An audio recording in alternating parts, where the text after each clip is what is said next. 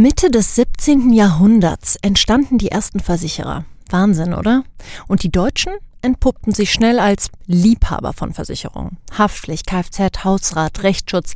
Im europäischen Vergleich geben die Deutschen sehr viel mehr für Versicherungen aus als der Durchschnitt. Nun könnte man also zwei Dinge annehmen. Erstens, wenn man so viele Versicherungen hat, dann wird schon die richtige im Zweifelsfall greifen und als Versicherer selbst, da kann man sich doch ausruhen. Das Geschäft kommt schon von allein. Beides nicht richtig, sagt mein heutiger Gast und erzählt uns, wie man überhaupt rausfindet, wogegen Betriebe und Unternehmen tatsächlich versichert sein sollten und wie man ganz nebenbei einen über 110 Jahre alten Konzern umbaut und sich eben nicht ausruht. So klingt Wirtschaft. Zukunftsthemen für Unternehmen. Ein Podcast der Solutions bei Handelsblatt.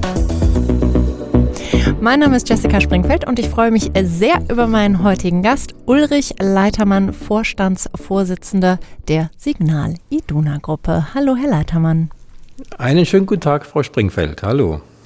Ich habe es etwas überspitzt schon angesprochen. Warum überhaupt klassische Abläufe ändern nach über 110 Jahren? Wenn man 110 Jahre am Markt ist, kann es ja so schlecht nicht laufen. Das ist vollkommen richtig. Dann kann es so schlecht nicht laufen. Aber das bedeutet natürlich auch, dass ein Unternehmen, was 110 Jahre am Markt existiert, sich in diesen 110 Jahren auch schon verändern musste. Sonst würde es vermutlich nach 110 Jahren nicht mehr existieren. Insofern ist es eine dauerhafte Anforderung. Veränderung muss eigentlich Normalität sein. Und insofern ist es jetzt auch nicht die erste Veränderung, die wir nach 110 Jahren vornehmen. Ich habe gehört, Sie haben 2018 etwas ausgerufen, was Vision 2023 hieß. Jetzt sind wir in 2021, sprich schon ganz gut auf der Hälfte. Nehmen Sie mich doch mal mit. Was war diese Vision und kriegen Sie das hin bis 2023? Ja, also natürlich sind wir ganz zuversichtlich, dass wir das bis 2023 hinbekommen. Aber wir haben vor dem Transformationsprogramm Vision 2023 natürlich auch schon Veränderungsprozesse eingeleitet, weil auch schon in den Jahren 2015 und 16 erkennbar wird und erkennbar war, dass sich die Verhaltensweise unserer Kunden auch massiv verändert. Das heißt, wir haben uns sehr intensiv damit auseinandergesetzt, was ist die Erwartungshaltung der Menschen an Versicherungen in der heutigen Zeit. Was ist für die Menschen wichtig? Und wir haben das verbunden mit der Frage, was verstehen die Menschen unter Lebensqualität? Und diese YouGov-Studie, die wir dort in Auftrag gegeben haben, hat durchaus interessante Erkenntnisse gebracht. Das eine ist, dass die Menschen, und zwar über alle Altersklassen hinweg ähm, zu erkennen gegeben haben, dass für sie unter Lebensqualität äh, mit zu verstehen ist, dass sie gesund bleiben. Ein weiterer Aspekt, das wundert jetzt bei Befragungen von Deutschen äh, oder von, von Mitbürgern in Deutschland nur nicht wirklich, ist die finanzielle Absicherung, also die Menschen, verstehen unter Lebensqualität die finanzielle Absicherung, nicht nur fürs Alter, sondern eben auch während äh, der Berufsphase.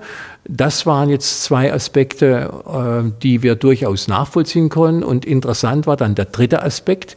Unter Lebensqualität verstehen die Menschen Freizeit. Und da stellt sich natürlich die Frage, wie kann ein Versicherer diesem Aspekt der Lebensqualität Freizeit denn gerecht werden?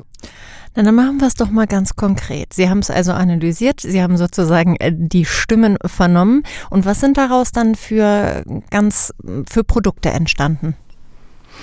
Also ganz konkret äh, können wir natürlich als ähm, krank, großer Krankenversicherer natürlich auf das Thema Gesundheit Antwort geben. Daraus abgeleitet haben wir dann natürlich auch, dass es nicht nur darum geht, Krankenhaus- oder Arztrechnungen zu begleichen, sondern dass es darum geht, den Kunden zu helfen, was, wenn es um Gesundheitsfragen geht. Es geht also auch um Ernährung, es geht um besseren Service, es geht um Unterstützung in vielfältigen Lebensfragen rund um Gesundheit. Also weniger äh, Kostenerstatter als vielmehr Dienstleister, Serviceeinheit rund um Gesundheit. Und ähnliches gilt für die Altersversorgung oder für die finanzielle Sicherheit. Es hat eben nicht nur was mit Altersversorgung zu tun, sondern auch mit Vermögensaufbau und natürlich auch mit Absicherungsfragen, äh, zum Beispiel äh, eine, eine Berufsunfähigkeitsversicherung oder Unfallversicherungen. All solche Dinge spielen natürlich genau in diesen Wunsch der Menschen nach Lebensqualität und nach finanzieller Absicherung, ja nicht nur in in, in guten Phasen einer, eines Lebens, sondern eben auch in schwierigen Phasen oder auch in Krisen eines Lebens eine Rolle. Wie ist das mit Unternehmen und Betrieben? Wie gehen Sie da an neue Produkte ran? Haben Sie zum Beispiel für den Bäcker um die Ecke daraus auch irgendwelche Schlussfolgerungen gezogen aus all den Erkenntnissen? Die Signal Iduna Gruppe ist vor über 110 Jahren entstanden als Selbsthilfeeinrichtung von Handwerkern, von Handelsleuten, von Kaufleuten, von Gewerbetreibenden. Und das sind unsere Zielgruppen bis zum heutigen Tag. Das ist auch verbunden mit einer sehr großen Nähe zu diesen Zielgruppen. Dazu gehören unter anderem auch im Rahmen des Lebensmittelhandwerks die Bäcker. Und wir haben uns sehr intensiv mit den Belangen von Bäckereibetrieben auseinandergesetzt. Das ging sogar so weit, um ein Gefühl für die Tätigkeit dort zu bekommen, dass unsere Mitarbeiter auch nachts äh, um zwei Uhr, drei Uhr in die Backstuben gegangen sind, um auch mal das zu erleben, wie funktioniert ein solcher Betrieb, wie sind dort die betrieblichen Abläufe und äh, was sind dort auch daraus ableitend die Bedürfnisse des Betriebsinhabers oder auch der Mitarbeiter und wo können wir als Versicherungsgesellschaft auf diese Bedürfnisse auch Antworten bieten. Und was ist dann zwischen Brot und Mehl sozusagen zutage getreten? Wogegen würden Sie zu sagen, heute erweitert ein Bäcker ähm, versichern, was vielleicht vor fünf Jahren noch nicht Teil ähm, des Pakets war? Ja, also da gibt es in der Tat ein paar ganz konkrete Ansätze. Ein großes Problem für die Bäckereien sind zum Beispiel Baustellen, die in den Städten stattfinden, in den Fußgängerzonen, dazu führen, dass die Laufkundschaft oder auch die Stammkundschaft nicht mehr den Betrieb unmittelbar in der gewohnten Form aufsuchen kann und damit natürlich auch Umsatzeinbußen bei den Bäckereibetrieben stattfinden. Und dafür haben wir dann auch eine Baustellenversicherung und damit eben quasi eine gewisse Umsatzausfallversicherung für die Bäcker in unserer Betriebspolice entsprechend mit implementiert. Wie darf ich mir das am anderen Ende vorstellen? Heißt bei Ihnen im Konzern, wenn dann auf einmal ein Versicherungsmitarbeiter, der normalerweise im Büro sitzt, gebeten wird, hör mal, ich habe einen klasse Auftrag, morgen früh um zwei Uhr nachts kannst du dich mal in Bäckerei XY begeben, ein bisschen, ein bisschen zuschauen. Die äh, sozusagen, es macht ja total Sinn, wenn ich Ihnen zuhöre, denkt man, ja klar, also ab und zu wirklich mal vor Ort zu sein, ähm, drauf zu gucken, so einen ganzen Tagesablauf zu erleben, ähm, das ist sinnvoll. Ähm, sahen das auch alle Ihre Mitarbeiter Mitarbeiter so oder war der andere, ein oder andere doch ein bisschen irritiert? Naja, alle Mitarbeiter sicherlich nicht, aber die Mitarbeiter, die sich für diesen Weg in, diesen, äh, in dieser neuen agilen Aufstellung entschieden haben, äh, da zu arbeiten, für die schon. Und natürlich ist es für die Mitarbeiter äh, eine völlig andere Vorgehensweise. Und, und für viele ist es hochgradig spannend, in diesen Teams, die wir dort neu aufgestellt haben, sind zum Beispiel auch Mitarbeiter, die bisher in der IT gearbeitet haben, die dann die Produkte in die IT umzusetzen haben. Und da kam dann schon auch mal die Antwort, äh, ich habe zum ersten Mal leibhaftig einen Kunden gesehen und ich war bei dem im Betrieb. Und das ist für für die, die Mitarbeiter ein ganz spannender Prozess. Die haben das mit großer Begeisterung, mit großer Freude gemacht. Und äh, das ist jetzt vielleicht nicht jedermanns Sache. Das muss ja auch nicht jeder. Aber die, die sich für solche Themen interessieren und sich darauf beworben haben, äh, die sind hochgradig begeistert und finden das toll, welche Möglichkeiten auch der eigenen persönlichen Entwicklung sie im Rahmen äh, des Unternehmens Signal Iduna haben. Wenn man das dann auf den ganzen Konzern äh, sich anschaut ähm, und Sie sagen, okay, wir haben jetzt überall im Konzern agile Teams, kann man das in Prozent ausdrücken, dass man jetzt sagt, okay, inzwischen arbeiten 30, 40 Prozent unserer Mitarbeiter in agilen Teams oder ist das gerade noch so im Aufbau? Also wir sind da im Aufbau. Wir haben jetzt zum 1. Januar diesen Jahres, also 1. Januar 2021, mit etwa 1000 Mitarbeitern in solchen agilen Teams äh, gestartet. Das äh, entspricht etwa 20 Prozent der Mitarbeiter an den, an den Hauptverwaltungsstandorten, die jetzt seit 1.1 in diesen agilen Teams arbeiten. Das heißt, diese Teams sind, wie wir das nennen, cross-funktional zusammengesetzt. Da finden sich also Produktleute, da finden sich Marketingleute, da finden sich IT-Leute, weil natürlich äh, nicht nur die Interviews geführt werden müssen, sondern die gesamten Ideen, die da kreiert werden, müssen ja dann auch umgesetzt werden, technisch umgesetzt werden, digital umgesetzt werden. Und dafür braucht es heute eben auch nochmal wiederum andere, äh, anderes Know-how und andere Kenntnis, äh, als es vielleicht äh, früher der Fall war, wo die Dinge alle auf äh, Großrechnern programmiert worden sind.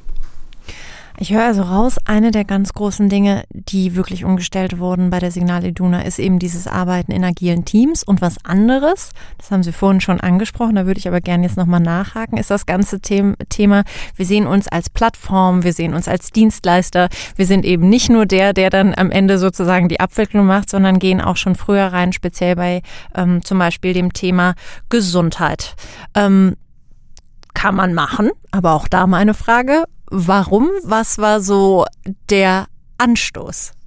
Also auch da haben wir eine Plattform für den, für den Mittelstand, für die Betriebe aufgebaut. Das läuft unter dem Arbeitstitel Pilot. Das ist durchaus auch eine Begrifflichkeit, die man ins Internet eingeben kann und dann auch dort die Leistung findet, die wir derzeit äh, für die Handwerksbetriebe und für die Mittelständler dort anbieten. Die Betriebe oftmals, ähm, was das digitale Know-how anbelangt, gerade kleinere oder mittelständische Betriebe eben noch nicht so gut aufgestellt sind wie Großbetriebe. Das fängt dann damit an, dass die Betriebe zum Beispiel gar nicht wissen, wie ihre Wahrnehmung im Internet ist. Also auf welchen Plattformen sie überall und wo in den sozialen Medien sie überall als Betrieb gelistet sind oder auftauchen. Das fängt bei so ganz lapidaren Dingen an, wie bei genauer Untersuchung stellen die Betriebe dann fest, zum Beispiel ein Bäckereibetrieb, wenn ein Kaffee angeschlossen ist, die Öffnungszeiten sind auf jeder Plattform anders hinterlegt, nicht koordiniert, sieht anders aus. Und über diese Plattform, über ein Tool auf der Plattform, äh, besteht die Möglichkeit für die Betriebe, äh, auf diverse Suchmaschinen zuzugreifen über ein Cockpit, was sie dann selber steuern können. Und dann können sie mit relativ wenig Handgriffen dafür Sorge tragen, dass überall auf den verschiedensten Plattformen in den sozialen Medien die richtigen Öffnungszeiten, der richtige Betriebsinhaber, was früher ganz viel Mühe machte und natürlich sich kein Betrieb dieser Mühe unterzogen hat. Das gilt zum Beispiel auch für den Handel, der gerade in diesen Zeiten damit auch ganz andere Möglichkeiten hat, zum Beispiel Click und Collect, die heute in der Corona-Zeit äh, möglich sind, mit den äh, auch mit dem Handel in, in, Kontakt zu treten, das eben auch über die Internetseite sauber abzubilden, äh, ohne dass man jetzt auf jede einzelne Plattform muss. Das ist ein Beispiel, wie wir diese Firmeneinträge und Internetwerbung äh, über die Suchmaschinenoptimierung den Betrieben zur Verfügung gestellt haben. Glauben Sie auch ein Stück weit, dass eben demnächst oder in ein paar Jahren Kunden eben nicht nur gucken werden, okay, gegen was versichert mich ähm, Versicherung XYZ, sondern eben auch guckt, was bieten die mir noch extra an? Was sozusagen sind die Services, dass die noch dazukommen, dass da ein Umdenken stattfindet? Das glaube ich, das glaube ich auf jeden Fall. Äh, die Menschen sind heute viel sensibler für, für Servicefragen. Äh, sie sind natürlich ein Stück weit auch verwöhnt äh, durch andere Anbieter in anderen Branchen. Wir müssen uns davon freimachen, immer nur auf unsere Branche als Versicherungsbranche zu achten. Wir müssen deutlich über den Tellerrand hinaussehen und müssen mal einen Blick in den Markt werfen. Wo sind Servicekonzepte, die im Grunde ein Benchmark sind. Und da gibt es natürlich im Markt einige. Und daran müssen wir uns orientieren. Also es geht gar nicht darum, jetzt der Beste unter den Versicherern zu werden, sondern es geht darum, zu realisieren, dass die Kunden aus anderen Branchen heraus gewisse Standards gewohnt sind, gewisse Serviceleistungen. Und daran messen die Kunden auch die Versicherer. Und deswegen müssen wir uns als Versicherer deutlich über das, was wir heute schon anbieten, hinaus entwickeln. Das sind etliche Investitionen, auch erhebliche Investitionen in die Zukunft geplant und auch notwendig. Und äh, Corona, so schlimm die Pandemie ist, hat natürlich auch dazu geführt, dass die Menschen, ob sie es wollen oder nicht, mehr und mehr sich auch mit digitalen Lösungen auseinandersetzen, das auch annehmen viele daran auch Freude finden und das eben auch noch stärker den Druck auf die Versicherungsunternehmen erhöht, solche digitalen Lösungen dann auch anzubieten. Und da ist erheblicher Veränderungsbedarf und auch Veränderungsnotwendigkeiten, denke ich, bei, bei allen Versicherern in Deutschland. Und dem müssen wir gerecht werden. Das ist die Herausforderung für die Zukunft. Herr Leitermann, wir sind gespannt und ich bedanke mich an der Stelle für die super interessanten Einblicke und Ihnen, liebe Zuhörer, danken wir fürs Zuhören.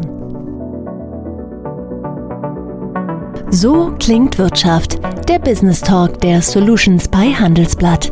Jede Woche überall, wo es Podcasts gibt. Abonnieren Sie.